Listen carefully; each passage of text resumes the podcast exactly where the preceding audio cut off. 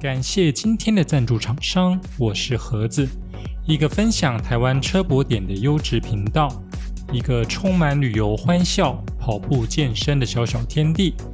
喜欢环岛车速、以车为家的朋友们，喜欢参加路跑、游山玩水的跑友们，还不知道吃饭要配什么吗？赶快打开 YouTube，搜寻“我是盒子”，一起尝鲜吧！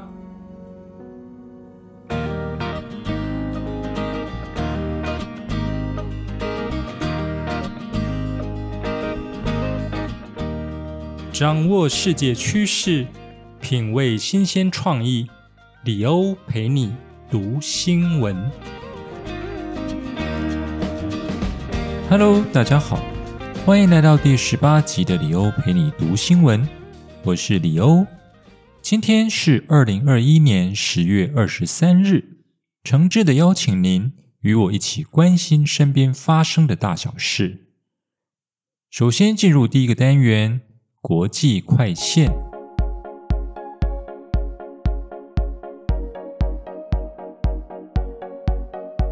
第一则新闻：美智库研究指出，即使中俄联手，军事实力仅接近美国，无法超越。美国智库兰德公司近期报告指出，由于美国对中国和俄罗斯的政策影响，中俄关系将持续加强。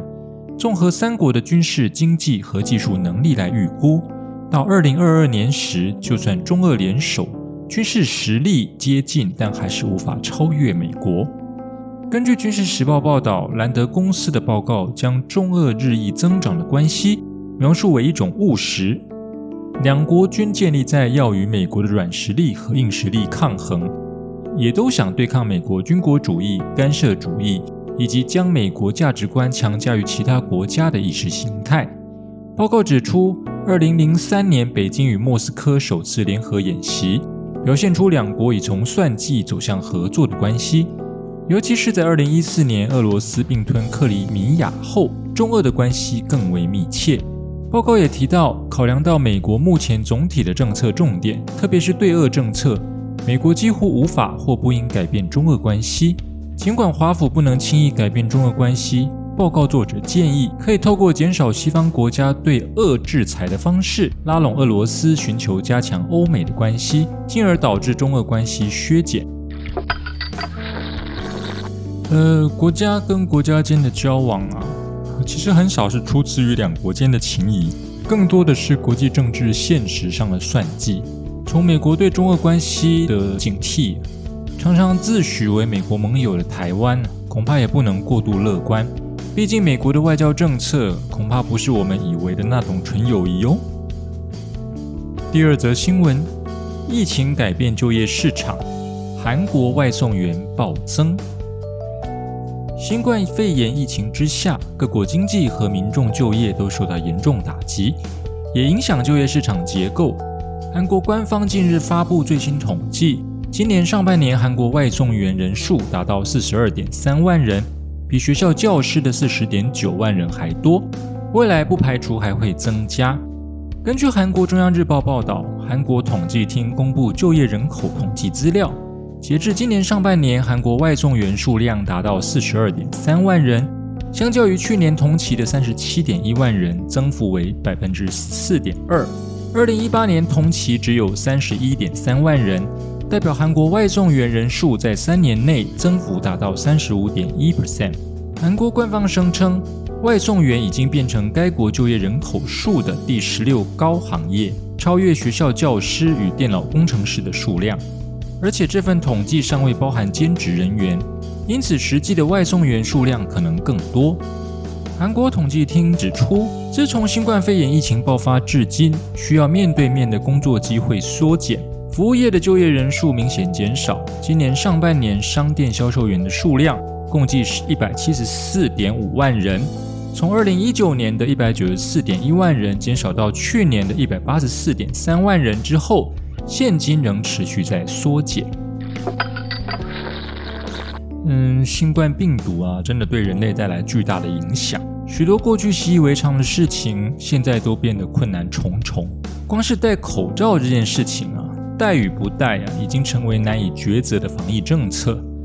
换个角度来看呢，人们是不是渐渐失去依赖免疫系统对抗外在风险的勇气了呢？算了，还是点个歪总先吧。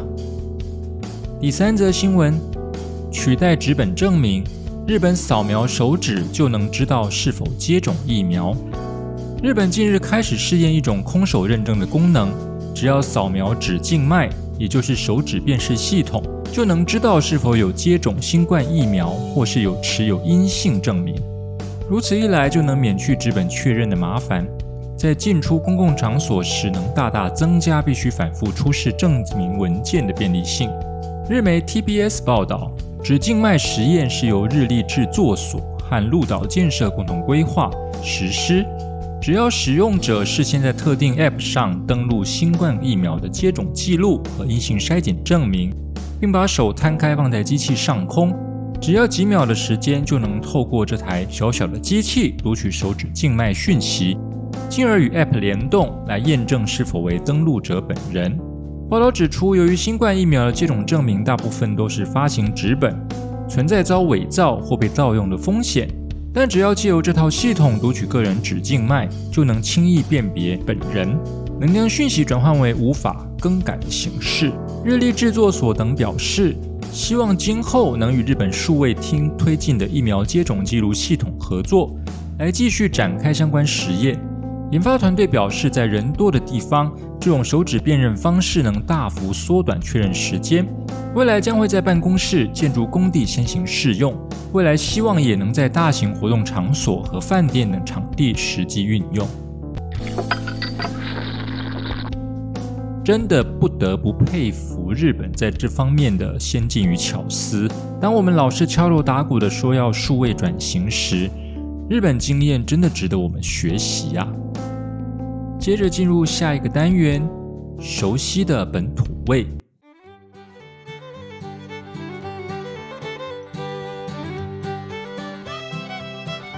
第一则新闻：民进党宪改小组达成立院设人权会等六共识。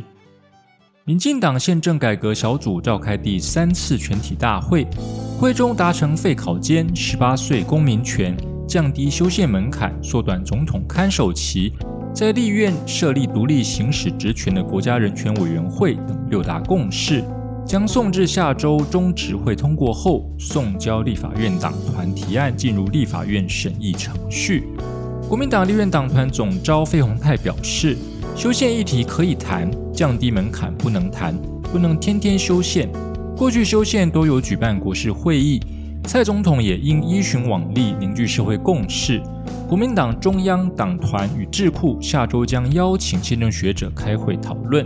民进党宪改小组发言人林非凡表示，宪政改革小组经过对话与讨论，针对宪改方向达成六项共识，包括废除考试院，职权归属行政院；废除监察院，职权归属立法院；与立法院设立独立行使职权的国家人权委员会与国家审计委员会；将选举权与被选举权下修到十八岁。缩短新就任总统交接期间，降低修宪门槛等。修宪门槛是真的很高了，但也代表着宪法作为国家根本大法，确实不应该朝令夕改，或者一遇到问题就采用修宪的方式做解决。那么，究竟修宪的门槛有多高呢？依据宪法增修条文呢？修宪需有立法委员四分之一提议，四分之三出席，出席委员四分之三决议，才能提出修宪案。宪法修正案经由立法院提出后，需公告半年，经中华民国自由地区选举人投票复决，有效同意票过选举人总额之半数。也就是说，宪法修正案除了要全立法院二十九人提议。超过八十五人出席，并且一致支持提出修宪草案。那目前扣除国民党三十八席以外，包含民进党、民众党、时代力量等所占的席次为七十五席。至于投票复决的门槛，依照二零二零年台湾有效选举人数一千九百三十多万人，至少要有九百六十五万以上的人同意修宪案才会通过。那么给大家参考一下，蔡英文总统在二零二零年大选获得史上最高选票，当时拿下的是八百一十七万票哦。第二则新闻：台东县凤梨世家保险开办，农会受理申请。为保障农民收入稳定，农委会于十三日正式公告推出台东凤梨世家收入保险，提供每公顷收入保障额度有四十万元及四十五万元两种方案供农民选择。从公告日起至十月三十一日止贩售保单。台东县政府配合加码保费补助，由现行的百分之五调升至百分之十。县长饶庆林也指示农业处等局处协调简化减负文件流程，减少农民舟车劳顿。台东县政府表示，中秋节前夕，中国暂停我国世家及莲雾输销。由于台东凤梨世家外销中国大陆的数量多达一万五千公吨，对于凤梨世家影响甚巨。县政府及凤梨世家策略联盟积极争取农委会开办凤梨世家农民收入保险、世家券、世家转作补助及冷链加工。农委会研议开办凤梨世家农民收入保险，每公顷保障最少四十万元收入。农业处长许家豪表示，目前台东县凤梨世家种植面积大约两千八百公顷，分布在台东、卑南、鹿野、太麻里、东河等五个乡镇市。包含了四个农会，种植地面积辽阔，农户众多。此次凤梨世家保险期间为一百一十年十一月一日至一百一十一年四月三十日。保费的费用由农委会补贴百分之五十，台东县政府补贴百分之十，农民支付百分之四十。即保障额度四十万元每公顷的保险费，农友只需要负担六百七十三元就可以获得基本保障。县府亦鼓励农友可到所辖农会办理，受理农会包括台东地区农会、鹿野地区农会、太马里地区农会及东河乡农会。另县府地政处农业处将协调受理世家保险农会简化减负文件流程，除了要保人出具土地成本外，也可出示土地权状影本及地主身份证影本，或于土地权状上注记地主身份证字号。由受理农会以传真方式送达各地政事务所，在行政程序上协助查证资料。呃，农民真的是相当辛苦，从付出劳力、资本，一直到收成、销售的过程中啊，他必须要度过许多次风险的考验。即使安然度过了病虫害、台风、寒害，到头来却还有一个政治这个不确定因素。真的是太难了，不是吗？第三则新闻：正赤攀树去亲子体验免费。嘉义县振兴市集下周末登场。嘉义县首场振兴市集三十日下周末登场，配合市集在县府前广场大雨豆树下举办正赤攀树亲子体验活动。